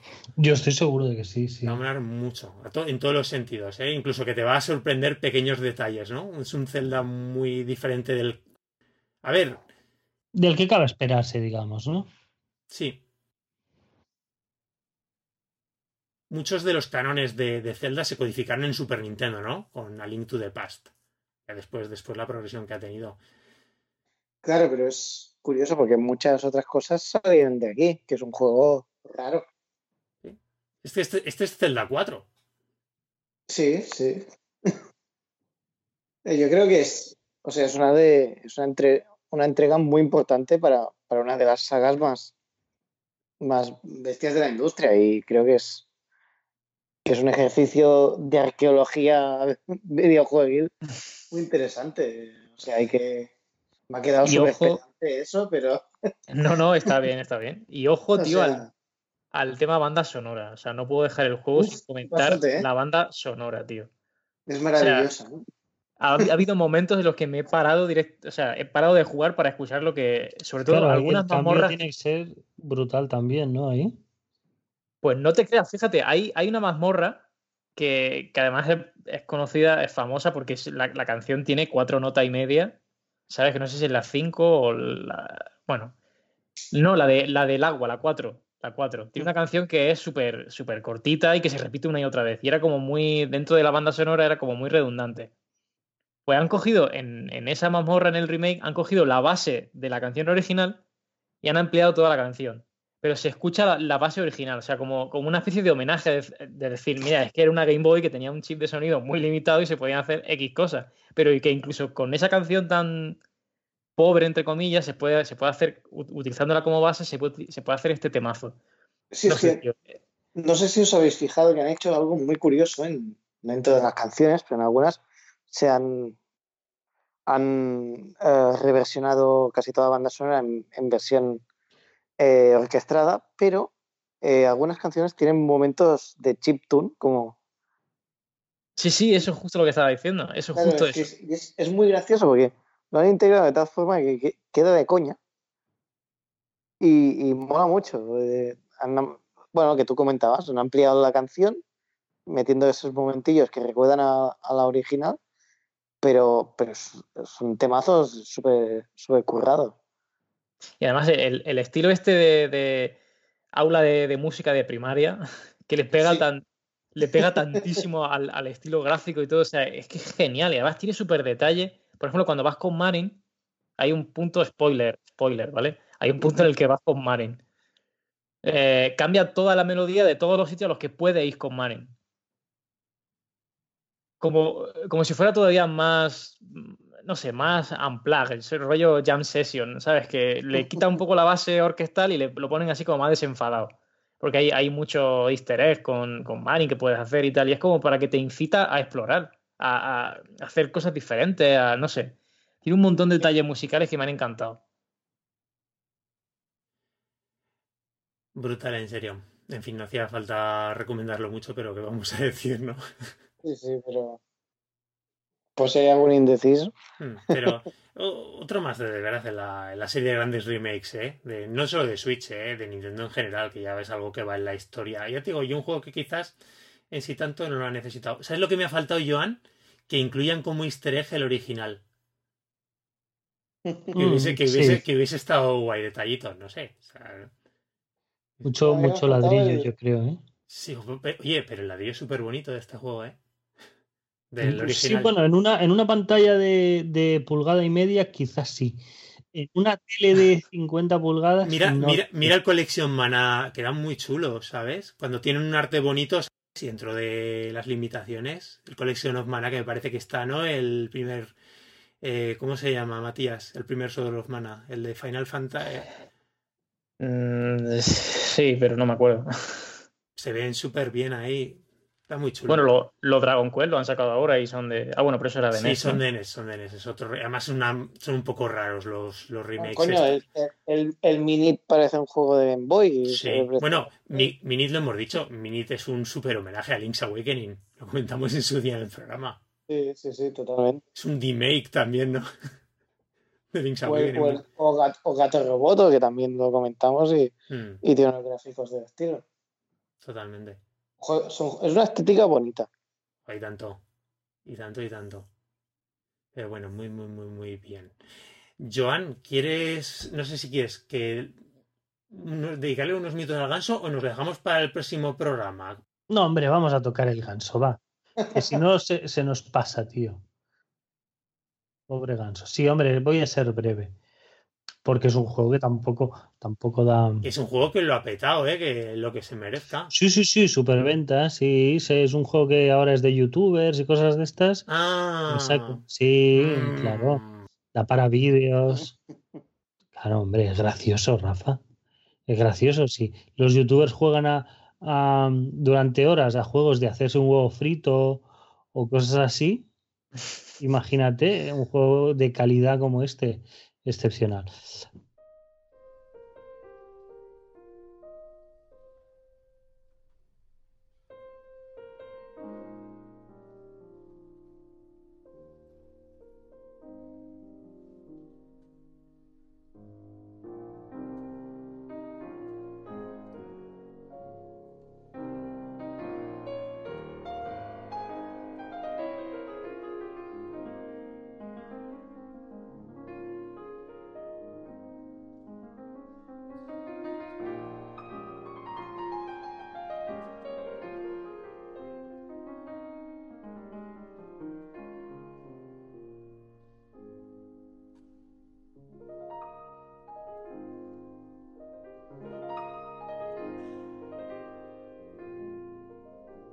Untitled Goose Game, o sea, el juego del ganso. Básicamente, ¿no? Sí, sí, sí, sí. sí, sí, sí, me río pensándolo porque es cachondo, ¿eh? La intención es que digas el juego del ganso. Pues eres un ganso que vive en un pueblito así como principios, mitad del siglo XX, Inglaterra, ¿sabes? Estos pueblos rurales eh, muy, muy bucólicos. Y pues eso, lo que se ha podido ver en trailers y tal, tu misión en la vida es amargarle la vida a los demás. hay varias etapas, ¿no? Hay varios capítulos eh, en los que, bueno, te detienes en un escenario, ¿no? El primero es el jardín con el, abuelo jardinero. Entonces tienes varios retos, ¿no? Que conseguir. Me, eh, me mola, eso empezaría molestando a los abuelos. Sí. Sí, es un juego bastante cruel. Eh, explota muy bien esas pequeñas maldades, ¿no? Porque además el, gran acierto que tiene es que eres un ganso. O sea, tú no te puedes enfadar, ¿no? Tú te excusas porque eres un ganso, tío, eres un animal salvaje, yo qué sé, ¿no? Son animales además con fama de gruñones, ¿no? Ya de por sí, con lo que te es fácil, ¿no? Entrar en el papel de... Quiero decir, no eres un, un un cachorrito de perrito o de gatito villano, ¿no? Eso es un ganso, los gansos son un poco cabrones. Eh, entonces, los personajes del pueblo se enfadan y están molestos, pero eres un ganso, ¿sabes? O sea, tampoco, ¿qué van a hacer? ¿Cortarle el cuello al ganso? Pues te tienes que aguantar un poco, ¿no? Le haces fu, fu, fu, que es lo que hacen los personajes, ¿no? Así con las manos, venga, fuera, fuera para, echarte, ¿no? Y, ya está. Y entonces tienes varios retos, ¿no? Tirar un abuelo que se caiga de culo. Eh, tirarle no sé qué al agua y cosas así, ¿no? Entonces tienes ahí que manejártelas, encerrarlo, mojarlo, tal, bueno, cosas. ¿Qué recursos tiene el ganso para...? El, el ganso tiene eh, correr un poco más rápido, un poco, que no es mucho. Eh, aletear, que no sirve para nada, menos en un puzzle que yo recuerde. Eh, graznar y agacharse. Ya está, no tiene más. Pues es limitadito, ¿no? El repertorio para. Entonces tienes que ir ahí un poco de incógnito, un poco. Juego muy bien la música ahí, me gusta mucho la música. Es, es solo piano, ¿no? Y entonces solo suena en momentos de intriga o de humor, ¿no? Humor de este un poco descacharrante de tarta en la cara, de tropezones, de caerse, cosas así. ¿no? Es la pestic, ¿no? Clásico. Sí, exacto. Entonces tiene ese, ese rollo de, de, música de peli muda, ¿no? De humor, con el mm. pianito. Y, pero tiene también otros toques, ¿no? Que son los toques de intriga. O sea, tú nada más empiezas el juego Estás ahí con el ganso, ¿no? Por, el, por, un, por una especie como de charca y te diriges al pueblo, ¿no? Entonces, cuando llegas al pueblo y ahí llegas a, la zona habitada donde está el, jardinero y tal, el piano toca un, un, unas notas que es como chan, chan, chan, chan, te recuerda a tiburón de en plan estás llegando, ¿sabes? Al, momento crítico, ¿sabes? Te pone ya en el, en el rol de, de, villano, ¿no? De la historia.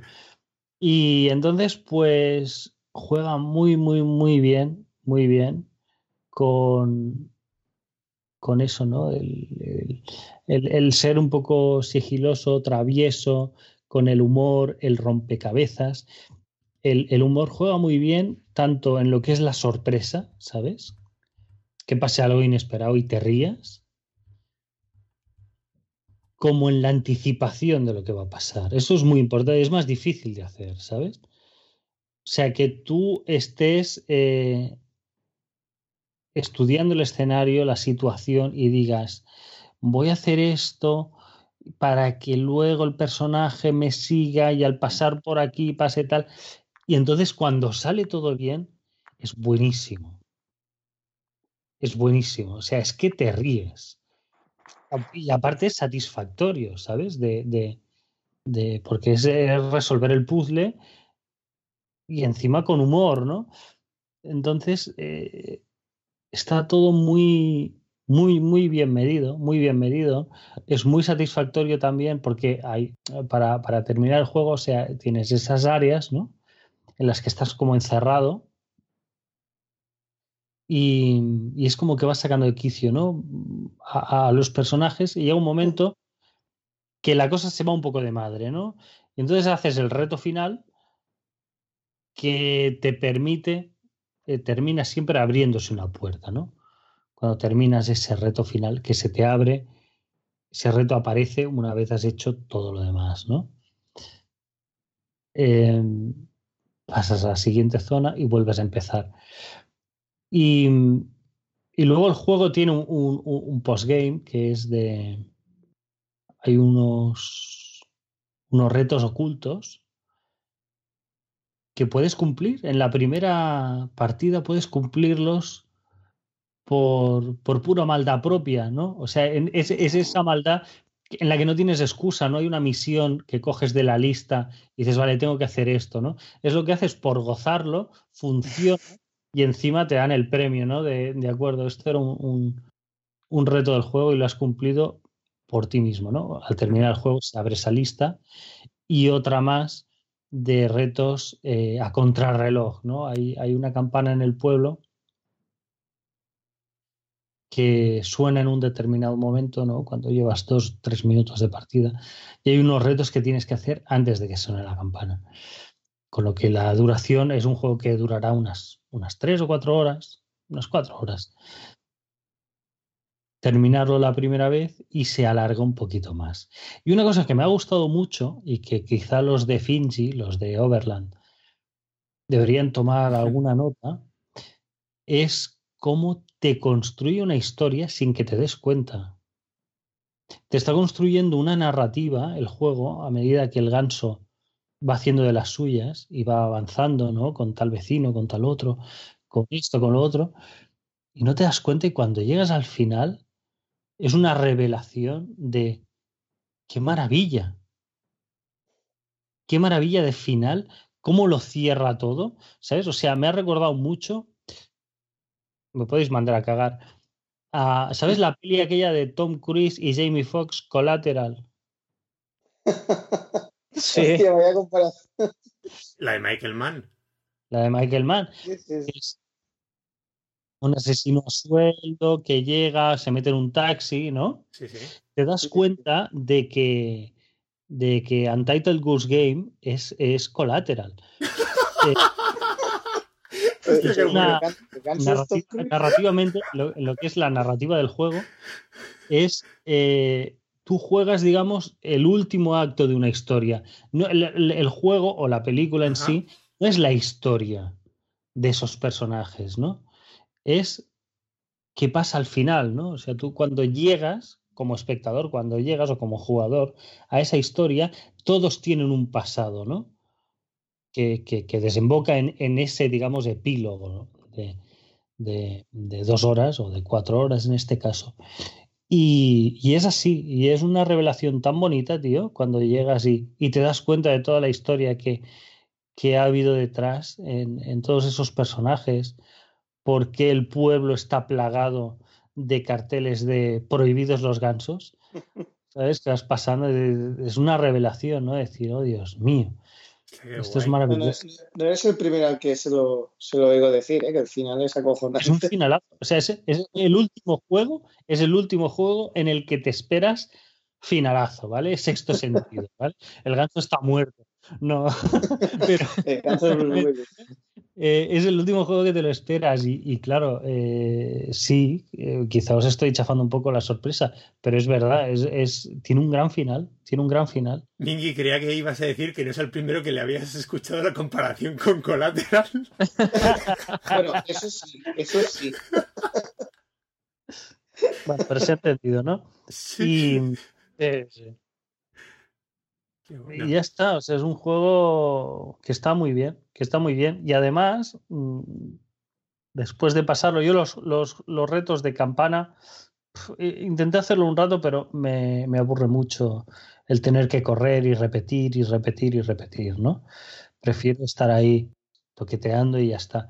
Me hice todos los retos extra pero luego es un juego súper agradecido cuando viene gente, ¿no? Se lo pones, todo el mundo se ríe porque es, es sorprendente, ¿no? Llevas al ganso, va de, de, molestar y, y, está bien. O sea, es un juego que, que, que, va, puede ir más allá de las, de las 3-4 horas, digamos, estándar, tanto por los retos extra como porque es súper agradecido de, de, volverlo a jugar, ¿no? Cuando tienes a alguien, alguien al lado. Está, está... Qué guay. Además es bonito también, ¿eh? Es muy, muy vistoso. Es muy vistoso. Sí, sí. Y además es uno, una oportunidad muy buena, o sea, de ser el malo, no es tan habitual en un videojuego. Y ser el malo quiere decir que, por ejemplo, hay un niño en el pueblo que tú lo proyectas eh, 20 eh, años después o 30 años después y ese niño convertido en, una, en un hombre, exactamente, está en el psicólogo hablándole de, no, y es que de pequeño había un ganso en el pueblo, ¿vale? Es, así, ¿no? este niño ha acabado mal, mal. Pocas veces pasa eso en los videojuegos, está, está muy bien. Está muy bien. Gran juego, tío.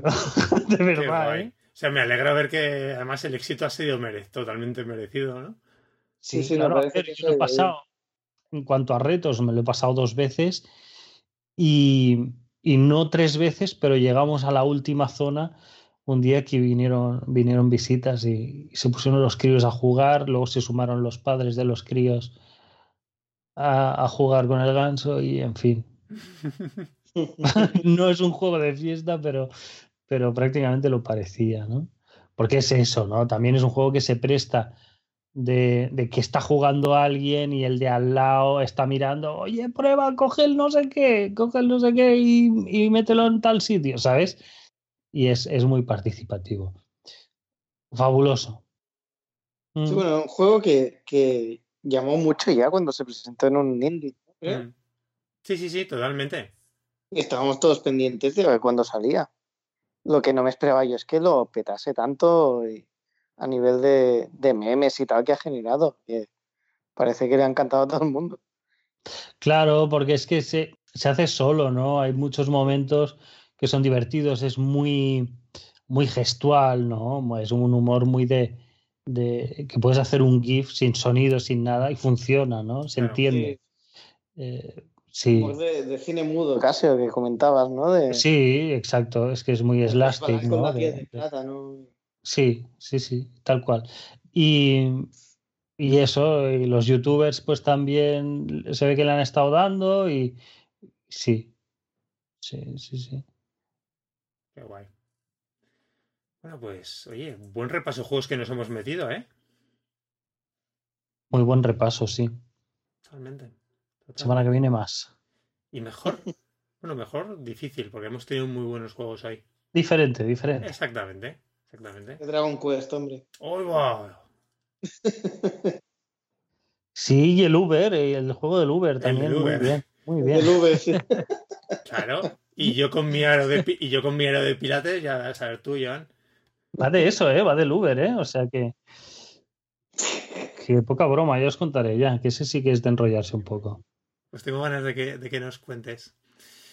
Muy bien, muchachos. Hemos hablado de todo: consolas nuevas, juegos. Michael Mann. Michael Mann. Está bien hablar de Michael Mann, sí, señor. En fin, caballeros, muchas gracias por veniros de nuevo al programa. Oriol Minguillón. Venga. Al próximo te esperamos, ¿no? Para el Dragon Quest 11. Hombre, sí, estoy a puntito ya de. Yo creo que le habrás dado dos vueltas, por lo menos. Tampoco creo que tanto, pero. espero. Sí, espero que esta semana ya, ya lo terminaré. Juegazo, ¿eh? Por cierto. Sí, eso, eso, eso, cuentan, eso cuentan por ahí. Muy bien. Matías La Llave, gracias de nuevo por venirte. Nada, hombre, un placer.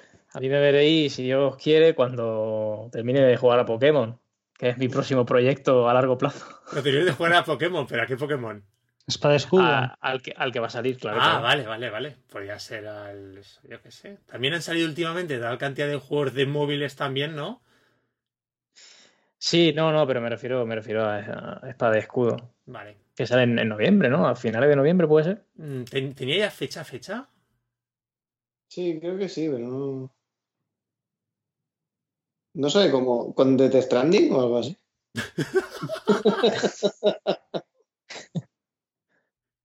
Qué mala leche. En fin.